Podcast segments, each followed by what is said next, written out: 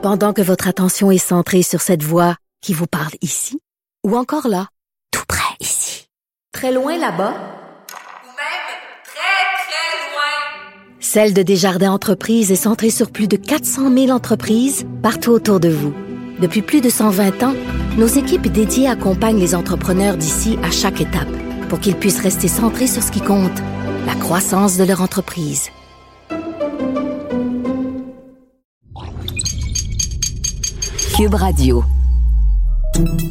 Salut, c'est Charles Tran avec l'équipe dans 5 minutes. On s'intéresse aux sciences, à l'histoire et à l'actualité. Aujourd'hui, on parle des trolls sur le web, pas ceux qui hantent les forêts scandinaves, quoique on les appelle pas comme ça pour rien, ceux qui s'amusent à semer la haine, la zizanie ou à se trouver comiques sur les réseaux. Qui sont-ils, ces trolls? Sont-ils de grands malades? Et que faire s'ils nous prennent comme cible? Voici Benoît Mercier.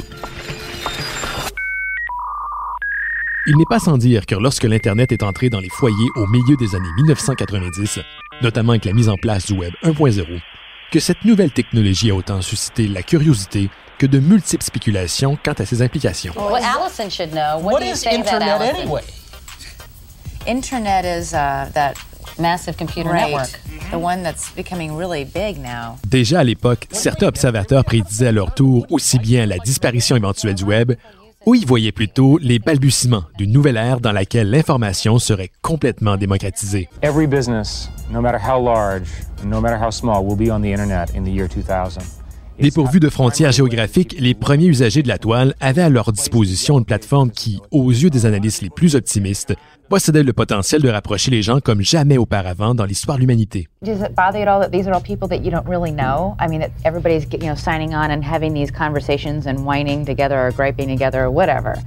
Il faut dire que le web d'hier était très différent de l'itération que nous connaissons aujourd'hui. Bien que les salles de chat et autres forums de discussion étaient déjà existants à cette période, le web était composé principalement de pages statiques qui n'offraient aucune possibilité d'interaction entre les usagers. Ce n'est que beaucoup plus tard, en 2004, que le Web 2.0 fit son apparition avec une importance sur les contenus générés par les utilisateurs et auxquels s'est greffé d'autres fonctionnalités qui facilitent, entre autres, l'interactivité entre eux. Des fonctions dont les trolls informatiques ont vite fait de tirer avantage. Les trolls informatiques, ou tout simplement trolls, est un terme employé pour désigner des internautes dont l'objectif premier est de détourner le cours d'une discussion, engendrer la haine ou une polémique, ou toute autre forme de réaction émotionnelle de la part des personnes qui sont devenues leur cible. Cela peut s'effectuer à l'aide de propos chargés ou d'images. C'est ce qu'on appelle le trolling. Le nom provient du folklore nordique et est donné à une créature répugnante et malfaisante qui, dans les contes et légendes, a pour habitude d'harceler les voyageurs. Sous sa forme contemporaine, les trolls sont les produits d'une sous-culture de l'Internet qui foisonne dans les forums et les espaces de discussion publics virtuels. Ils peuvent agir seuls ou en groupe de manière plus ou moins coordonnée. Si certains d'entre eux sont également des pirates informatiques chevronnés, ce n'est pas le cas de tous.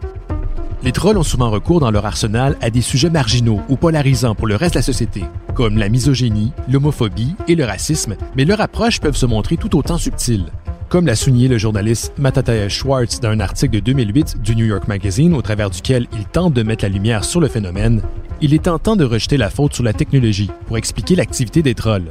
Et bien qu'Internet réduit les barrières sociales qui empêchent d'embêter des étrangers, cela n'explique pas l'impulsion initiale qui les habite et les pousse à agir ainsi. Pour certains chercheurs, les trolls pratiquent une forme de sadisme au quotidien, dont nous pouvons tous faire preuve à certains niveaux. Pour les cas les plus problématiques, le sadisme au quotidien se manifeste chez des personnes dites normales et qui par ailleurs sont bien adaptées en société, mais qui retirent un bénéfice émotionnel en causant ou en observant la souffrance des autres. Dans une étude de 2014 à laquelle ont collaboré les universités du Manitoba, de Winnipeg et de la Colombie-Britannique, des chercheurs ont tenté d'identifier les caractéristiques et les mécaniques psychiques qui gouvernent les comportements néfastes des trolls. Selon eux, les adeptes du trolling sont plus susceptibles de montrer des signes de narcissisme, de sadisme, de psychopathie et de machiavélisme, un mépris pour la morale et une tendance à manipuler ou exploiter les autres. Des traits qui sont regroupés sur ce qui est appelé la tétrade noire de la personnalité et qui sur Internet sont favorisés par l'anonymat. Pour arriver à leur conclusion, les scientifiques ont fait passer des questionnaires aux répondants ayant pour but de connaître leur habitude en ligne, incluant le temps passé sur Internet et leurs mœurs associées aux sections dédiées aux commentaires sur les sites de nouvelles ou sur YouTube, par exemple. Ils ont découvert que les commentateurs qui ont déclaré aimer troller d'autres utilisateurs, plus qu'employer d'autres tactiques alternatives comme débattre ou tisser des liens, ont systématiquement obtenu des scores plus élevés sur la tétranoire de la personnalité et ont affiché une tendance à retenir du plaisir de leur action. Pour évaluer le niveau de sadisme des sujets, on leur a posé des questions telles que j'aime faire mal aux autres physiquement, j'aime faire des blagues aux dépens des autres et j'aime jouer le rôle du vilain dans les jeux et torturer les autres. Par ailleurs, l'étude démontre qu'à l'inverse de la cyberintimidation ou d'une dispute légitime entre internautes qui entraînera des propos écrits haineux mais qui reflètent les vrais sentiments des participants, les trolls sont offensants pour le simple plaisir de l'être ou pour provoquer une réaction. Pour les experts de la Faculté des sciences de la santé et de psychologie de l'Université australienne de Mount Ellen, les trolls souffriraient de psychopathie, un trouble de la personnalité antisociale, possiblement engendré par un composant génétique ou issu de problèmes affectifs survenus durant l'enfance et combiné à une empathie froide. En effet, une autre piste d'explication pourrait aussi impliquer à l'empathie affective et l'empathie cognitive, deux processus cognitifs liés mais distincts qui peuvent être efficacement évalués à l'aide de tests psychométriques.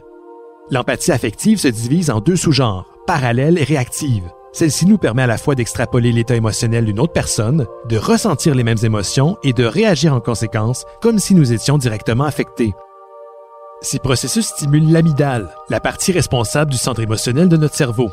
C'est ce qu'on appelle une empathie chaude, des capacités qui, chez les trolls, seraient absentes. Ces derniers auraient plutôt recours à une empathie cognitive qualifiée de froide, qui leur permet d'identifier ce que ressentent les autres, mais sans la composante affective.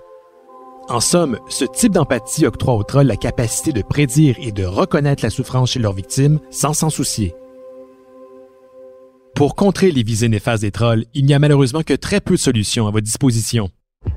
Bien qu'il soit légitime de vouloir répondre à un usager qui répand des faussetés à votre égard ou qui déforme vos propos, ne vous faites pas prendre au jeu, car c'est exactement ce que les trolls désirent. En plus de confirmer que vous êtes à l'écoute, votre interaction risque de propulser leur pseudo-argumentaire à travers votre propre réseau, puisque les algorithmes sont friands d'interaction. C'est ce qui explique d'ailleurs pourquoi les personnalités publiques comme les acteurs et les politiciens sont souvent des cibles de choix, comme une victime populaire a le potentiel de rapporter gros en ce qui a trait le volume de réaction, donc de plaisir. La meilleure solution est donc, aussi contre-intuitif que cela puisse paraître, et comme le veut l'expression, de ne pas nourrir les trolls. Oui, les ignorer tout simplement, un peu comme on fait avec des enfants qui cherchent de l'attention. Merci Benoît Mercier, c'était en cinq minutes.